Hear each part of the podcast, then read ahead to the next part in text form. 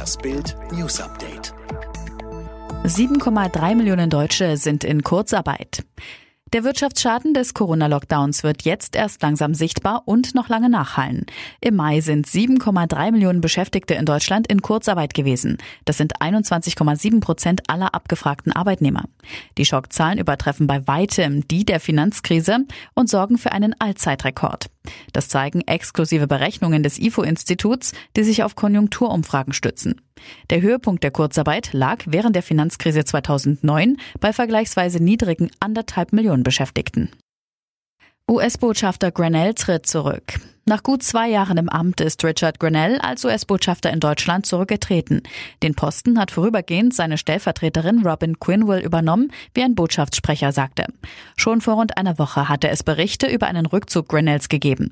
Er war im Februar überraschend von Trump nach Washington berufen worden, um vorübergehend den Posten des Geheimdienstkoordinators zu übernehmen.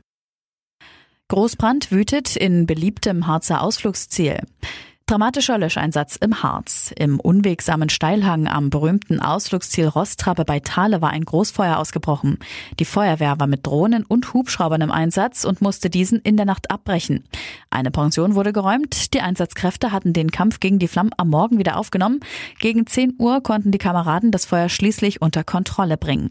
Allerdings flammten da noch immer neue Glutnester auf. Boxlegende Mayweather zahlt Floyd-Beisetzung. Ex-Boxer Floyd Mayweather will die Kosten für die Beerdigung von George Floyd übernehmen. Das berichten US-Medien. Der ehemalige Boxweltmeister habe über einen gemeinsamen Bekannten angeboten, die Beisetzung sowie Trauerfeiern unter anderem in Houston, Minnesota und Charlotte zu bezahlen. Die Familie habe das Angebot angenommen. Der 46-jährige Afroamerikaner George Floyd war am 25. Mai in Minneapolis nach einem brutalen Polizeieinsatz ums Leben gekommen. Seitdem gibt es in mehreren US-Städten Proteste gegen Polizeigewalt und Rassismus. Formel 1 zeigt endlich neuen Rennkalender. Drei Tage nachdem die österreichische Regierung den Saisonstart der Formel 1 am 5. Juli in Spielberg in der Steiermark offiziell bestätigt hat, hat jetzt auch die Königsklasse den Starttermin vermeldet. Weiter geht's am 12. Juli wieder in Spielberg, dann Ungarn, Silverstone, Spanien, Belgien und Monza.